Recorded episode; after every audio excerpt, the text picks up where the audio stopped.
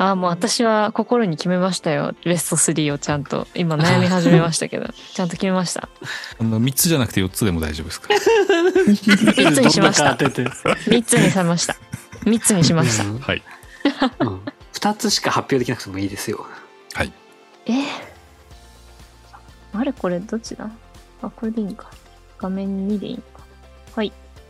えーと見えてますでしょう来ました。かはい。い、見えてます。3番ちょっとベスト3からちゃんと発表したいと思います。はい3番目、えっ、と、演劇ですね。え？っ、と、はいはいはい。ニットキャップシアターっていう、あの、関西を拠点に、あの、活動している演劇の劇団がございまして、うんあの、うんそこが上演したチェーホフも鳥の名前という作品がありまして、ちょっとこれを、あの、僭越ながら選んでみました。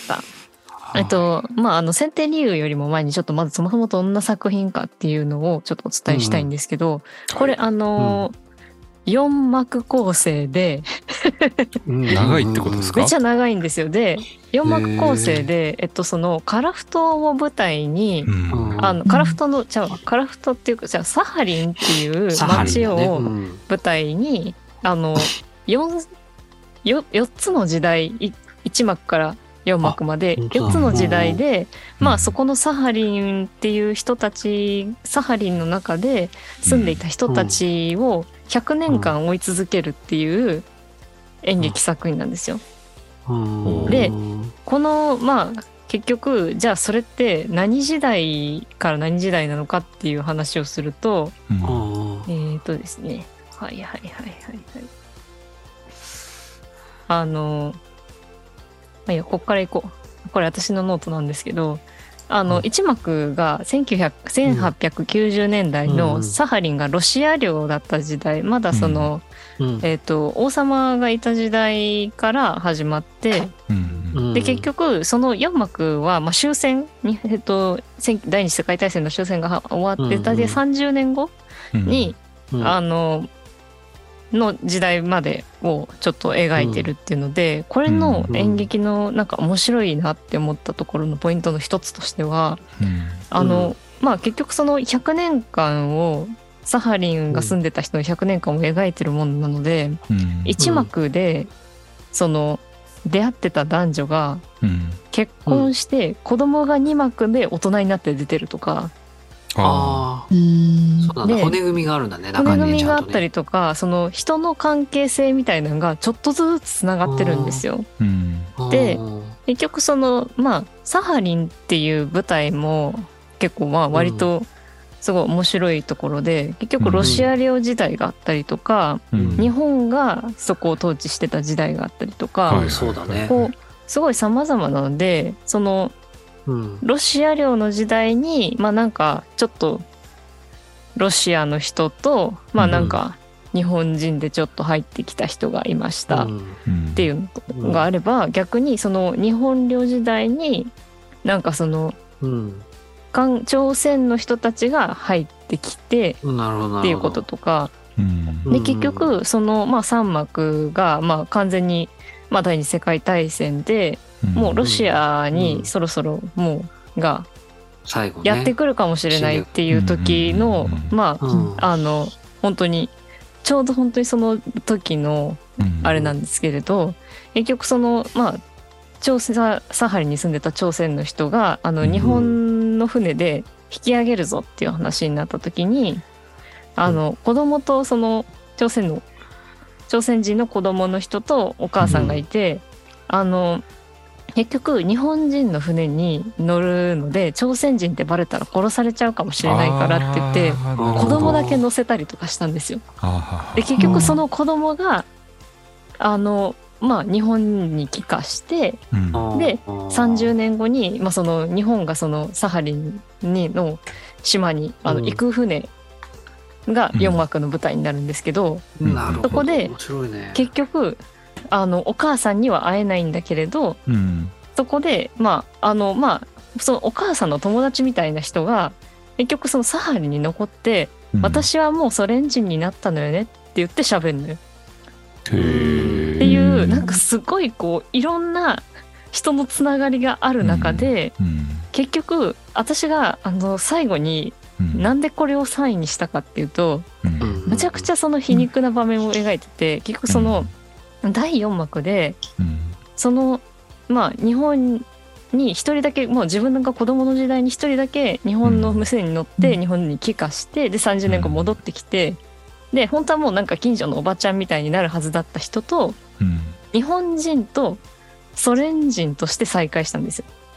なそしたらその船でうん。乗ってたまあなんかあのまあジャーナリストというかうんうんコーディネーターみたいな人がうん。うんあもうこれは日本とソ連のもう融和の証だって言ってはいじゃああの手をつないで写真を撮りましょうみたいな風にわざわざうん。日本人とソ連人って分けてでそれが融合したよねって言って手をつないで写真を撮らせたんですよ。あーもともと近所で一緒だっそうそうもともとはその人のそのそその子たち、うん。その家族がうん。多分サハリンに残ってたら、うん。本当に近所のおばちゃんみたいな関係性になってた人たちなんですよ。そっかそっか。うん。それがまあ一個のその、まあ、時代の流れによってうん。なんかこう日本人と、まあ、ソ連人みたいに分かれてうん。でそれがなんかまた貞子もなんかこう本当に感動の出会いみたいな感じでうんコーディネートされていく様子とかを見て、なるほどね。皮肉だね。ああ何なんだろうこれってすごいうん。思ったけどでもこれって本当に現実で多分起こってることだなってね。思っうん。てなんかすごいなんかこうパーってなんかアハ体験みたいな感じじゃないけれどうなんかあーなんかこう分けてもわからないってあのすごいその時も流行ってたんですけど、うん なんかあのーこの分けたことによってのなんかあれもあるしその分けることでの弊害っていうのをすごいその時感じたっていうのもあってうん。あとはもう単純にそのまあそのごまのハエさんっていう人が演出と脚本を書いたんですけどこの4作の脚本をこんなに綿密にしかもちゃんと皮肉もしっかり込めたうん。脚本を書いたってことがまずいややっぱすごいなって思って、うん。でなんかこうどっちかっていうとこうベスト3もうなんかめっちゃ良かったみたいな、うん。まあ、もちろんすごい良かったんですよ。めっちゃ良かったけど、うん。なんかそれ以上にうん。このポッドキャストで伝えるってなったら、ううん。ん。まあどれがいいかみたいなんで割とそのベスト3ってやっぱり私も悩んでうん。だからそのベスト3候補っていくつかあったんですよ。うんうん。でもじゃあこの場であえて作品を紹介するってなったらどれって思った時に、うん。いやこれ行こうって思ったんですよね。なるほどね。はい。適してたんだね。適した。ね。このうん。この場にね。そうそうそう。ああまあ話してきたこととかもねね今まで話してきたこととかもあるしね。そうそうそうそうそう。うーんなでまあるほどね。なんかちょうど多分本当にあのロシアとウクライナがやばいんじゃないかみたいな時に、うんでもこれも読んこれもその実際に上演で見たっていうこともあって。再演したんだ。ああじゃあ最近なんだだこれ見たのは？はいえっ、と去年の10本当に去年の11月ぐらいかな。はい伊丹で見て。あいやうん本当にあのすごい脚本としても素晴らしくよくできていて、うん。あの、うん。もうすごいなんか権威的な話しちゃうけれどあのこの脚本自体はあの岸田国夫戯曲賞のうん。あの最終の選考に残ったものですね。うーんなるほどね。はい、うん。でもぜひあの皆さんあの面白い。あの本当にあの すごいいい作品なんであのまあなんか見てうん。見て見ていただければっつってもなんかこうちょっとあこういうのがあったんだなって言っても知っていただければと思います。はいいいですね。はい。この皮肉が味噌なんでしょうね。いやそうそうそう。アイロニーが多分味噌だと思うんです味噌私の中で。ね。うんそれが面白さになってるんでしょうねいや本当にねこのごまのハエさんめっちゃ皮肉効かせるのがうまいんですよ。うん。うん。なんかそのごまのごまさんって私呼んじゃってるんですけどごまさんのその黒い部分ちょっとでもいいから私に欲しいみたいな。まだちょっと私ピュアな部分があるんで、面白い。うん。いやでもよくできてんだね。うん本当によくできてます。あのうん100年ぐらいのこの人間のこの綺麗な網目をすごいうまく使ってやってる。そうだよね。だから人間の営みとして、まあ、戦争やら何やらそういう、うん。まあなんかあったりあと国境を作ったりとかうんうん。うん。こととかが複雑に絡み合うとそういうふうに個人の問題において、うんえっと、壁一つ隔てた向こうの本当にお隣のおばさんになるはずだった人が、うん。要するに同じ同じ民族で同じ人種で同じ国籍でってなって普通に行ったり来たりするようなはずだったかもしれない人が運命のいたずらでうん。国を隔てた向こう側でそんな再会を演出されるようなそうそう間柄になっちゃうかもしれないってことだもんね。そうそうそうそう。うん。めちゃくちゃでもそうだよね皮肉だと思うんですよこれって。うんでも本当にそうだと思う。でそれをすっごい皮肉を聞かせて書いてんだよね。そうそう。だからなんかあのすごい本当にうまい作品だなって思いましたこれは。うん。うん。アイロニーがあるから届くんだよね。うんうんうんうんそあの僕の、えっ、と僕今40代なんですけど、はい、う。うん。僕のおじいちゃんおばあちゃん世代っていうのがちょうど、うん。まあ僕のおじいちゃんおばあちゃんが実際にうん。まああのーサハリンでうん。あ、そうか、あの北海道働いだ。働いてかたんではいはいだからは北海道は東京よりもサハリンの方が全然近いんで、いうんん。そうだ。そっちであの若い時は過ごしてたっっていう話を聞いてたんですごいねなんかちょっとリリ,、まあ、リアリティというか、うん。そうだね。うん、いや、面白い。面白いなといや面白いちゃんと作品に作品にしてねアイロニー本当にアイロニーがあるから飛距離が出んだよねきっと、うん。うん本当にすごい歴史の事実としてさなんか突きつけられるとさうん。いやもう今そういう時代じゃないですからみたいな。ちょっと目を背けたくなるけどさでも同じようなことがいくらでも起きてるんだもんね実際。そうそう。で本当にまあ一番でかいアイロニーはそれだったんですけど、ほんまにいくつかいろんなアイロニーがあるんですよ。例えばその現地のなんかその、うん。例えばアイヌだったりとかっていう原住民の人が日本兵になって戦ってるけど僕は今何人なのか分からなくてうん。その何人なのかを探すために戦ってるって言ってうん。最後何するかっつうとあの日本人の兵殺すんですよ。いい。なるほどね。本あそういうなるほどね。アイデンティティの問題ね。あのやっぱりなんかこう身近でもうすぐそういう戦争が起こりそうだっていう時期でもあったからこそすごいだから、うんなんか本当にナチュラルで素敵な演劇なんですけど、もうすっごいいろいろ響いなんか、うん。あーってあのこう重たい感じが。重たいテーマが隠されてんだドーンねちゃんと中にね。そう。だから本当ちょうど。にじゃない。ですううん。ん、時期的にそうですもんね。そうそうそうそうそう、うん。本当にあの、うん。いい作品でしたしなんかあのその11月去年の11月に見てよかったなってすごい思ってます。そうだね。うん。なるほど。なんか語り継がれるべきとは言わないけど演劇ってすごいこう今ここっていう要素がすごい強いものでもあるので、そうだったね。うん、ああやばい。だねサイ喋り話聞いた。すぎちゃった。いい話聞いた。あ いいですいいで喋りすぎちゃった。ちゃんと順位がついてるね。2位が2 2位位一応ありますよ。楽しみになっちゃうね。2位何だと思いますか、2位はですわかんないっねすあチンポムさん。うですあなるほどあでもあのちょっとあのこれちょっとあのちゃんと説明したいというかはいして。訂正したいんですけど、うんあのチンポム店の広島のブースが私は良かったと思ってるんですよ。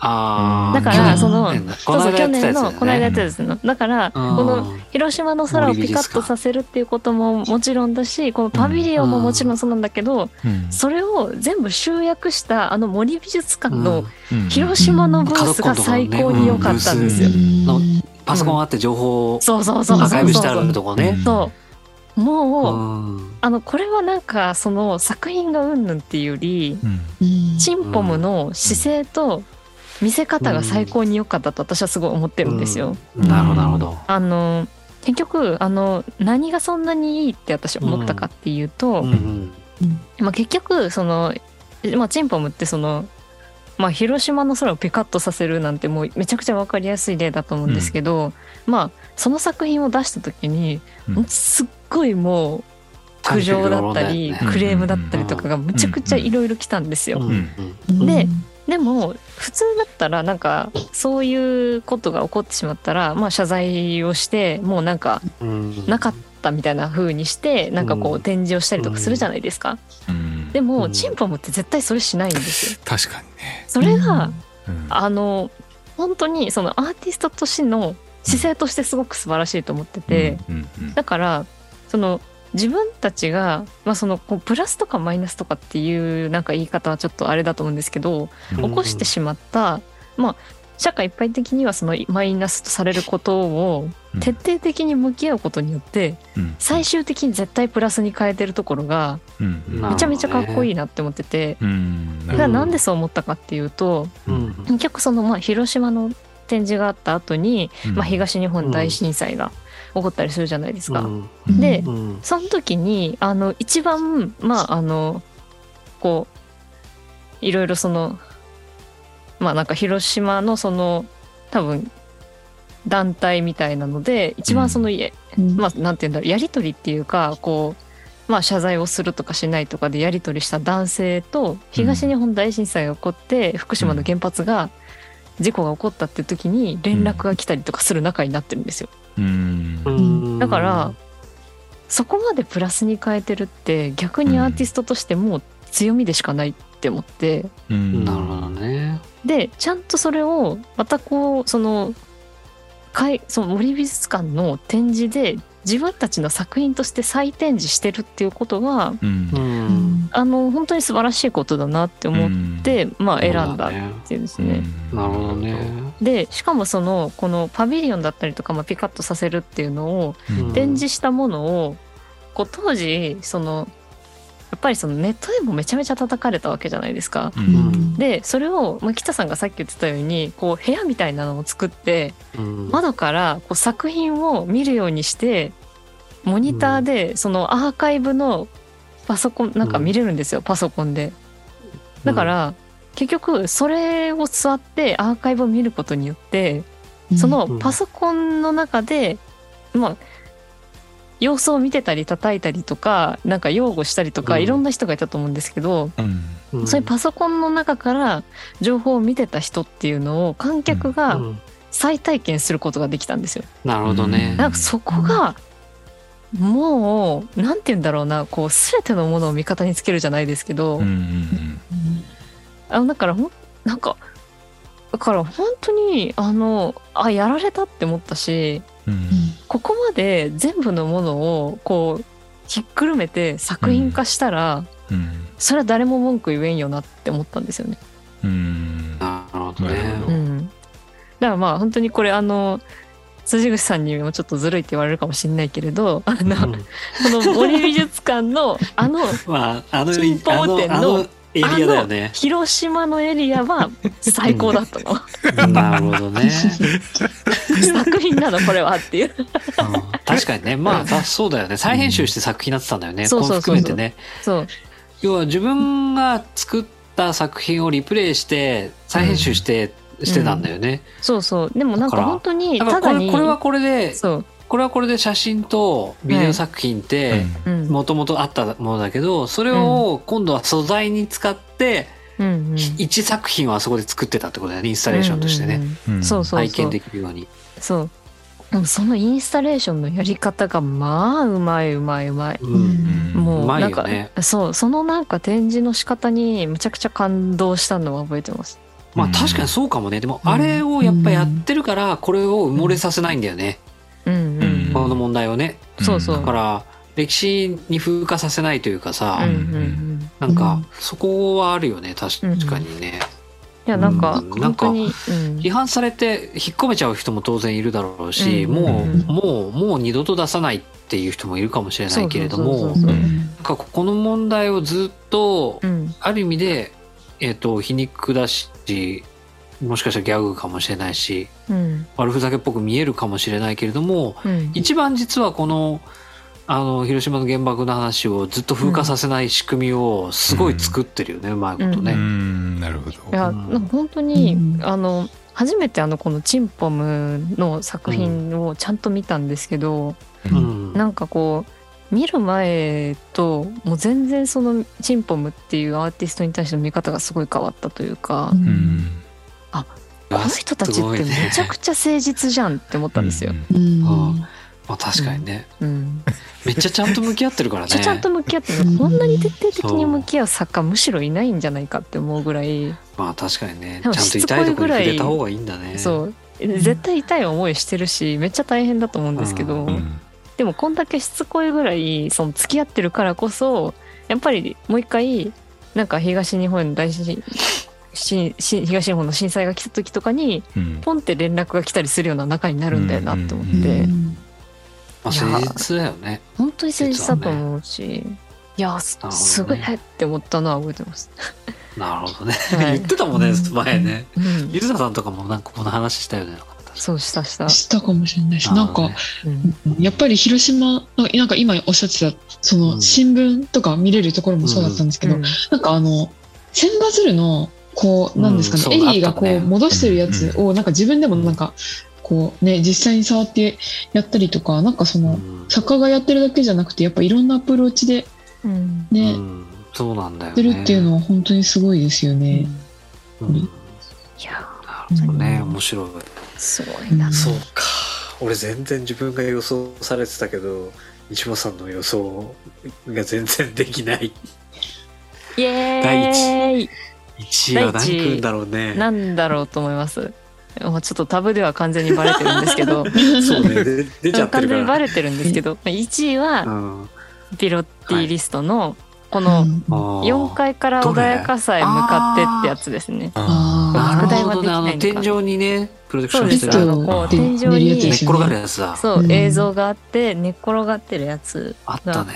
あるんですよね。うんあのこう北さんが作品だけねって言わなかったら絶対これ全体の展示私は1位に上げてたんですけど、なるほど。あの靴脱いで入るやつね。そうそうそうそうそうそう、うんでも作品このでって中でさらにめちゃくちゃ作品で絞るの大変だった押しでしょてきたのでううん。んなんだよってすごい思いながら。いやでもあの一番このピピロッティリストをうん。うんえもう第1位はピピロッティリストっていうのはすぐ決まったんですよ。あピピロッティリストでしょみたいな。あああそうなんだね。なんかそれはなぜかっていうと、うん。あのピピロッティリストがまあ京都国立近代美術館で展示があった時ーが、ちょうど2020コロナの年コロナの時だ。コロナの最中で、最中だったね。でなんて言うんだろうその身体性だったりとか、うん。